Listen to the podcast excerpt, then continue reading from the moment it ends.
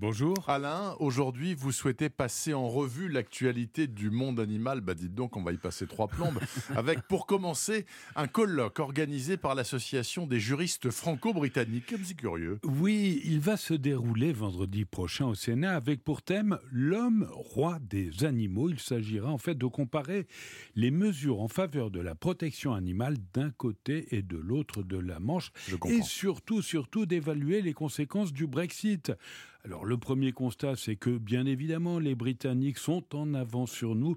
Ils ont créé l'équivalent de la SPA 20 ans avant la nôtre, au 19e siècle. Et le second constat, c'est qu'il y a un manque de préparation flagrant, notamment pour les conditions de transport des animaux après le Brexit. Les juristes vont donc tenter de faire des propositions pour que les animaux ne deviennent pas les victimes, les otages du Brexit. Par ailleurs, Alain, mercredi prochain, sur les écrans, il y a un nouveau film qui s'appelle Tout est possible. Oui, c'est un film qui retrace une histoire vraie, étonnante, celle d'un couple expulsé de son appartement de Los Angeles qui décide de changer radicalement de vie en créant une ferme durable où la terre, la biodiversité ou encore les animaux d'élevage doit vivre en harmonie. Alors on assiste à l'expérience durant près de huit ans, c'est très long, avec des moments de découragement, mais aussi la démonstration qu'une ferme, disons, éco-responsable est possible. Un film qui est doublé et défendu pour la France par Cyril Dion. Par ailleurs, un autre film sort mercredi sur les écrans, Donne-moi des ailes, de notre ami Nicolas Vanier. Oui, alors là aussi, il s'agit d'une histoire vraie qui a inspiré le scénario, celle de Christian Moulek, qui a voulu modifier les chemins de migration douanaine, une espèce en voie de disparition, pour leur éviter les dangers du voyage comme la pollution lumineuse, la chasse, des zones humides, etc.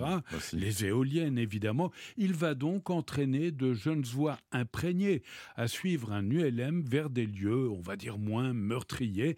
Nicolas Vanier a fait là un film plein d'émotions et d'espoir qui est une sorte de réponse au déclin de la biodiversité. Et enfin, l'exposition Balénopolis a ouvert ses portes à l'aquarium tropical. C'est à la porte Dorée à Paris. Oui, elle est sous-titrée La Société secrète des cétacés parce que les meilleurs biologistes marins ont décidé de lever le voile sur la baleine à bosse, le cachalot, l'orque et les dauphins avec notamment une programmation remarquable cinématographique et sonore je vous propose d'écouter un narval.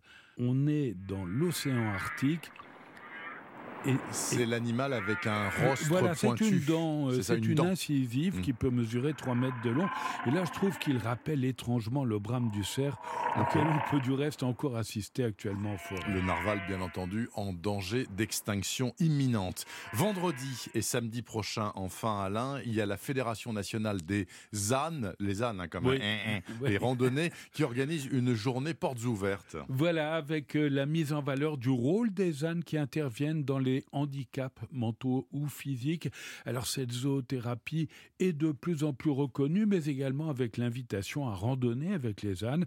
Actuellement, il faut savoir que ce sont près de 25 000 familles qui font la démarche chaque année grâce aux 1200 ânes répartis un peu partout en France, mon cher eh ben, Bernard. je l'ignorais totalement, Alain Bougrain-Dubourg. Merci aussi pour cette info. Je vous souhaite une très bonne semaine animalière. À samedi prochain.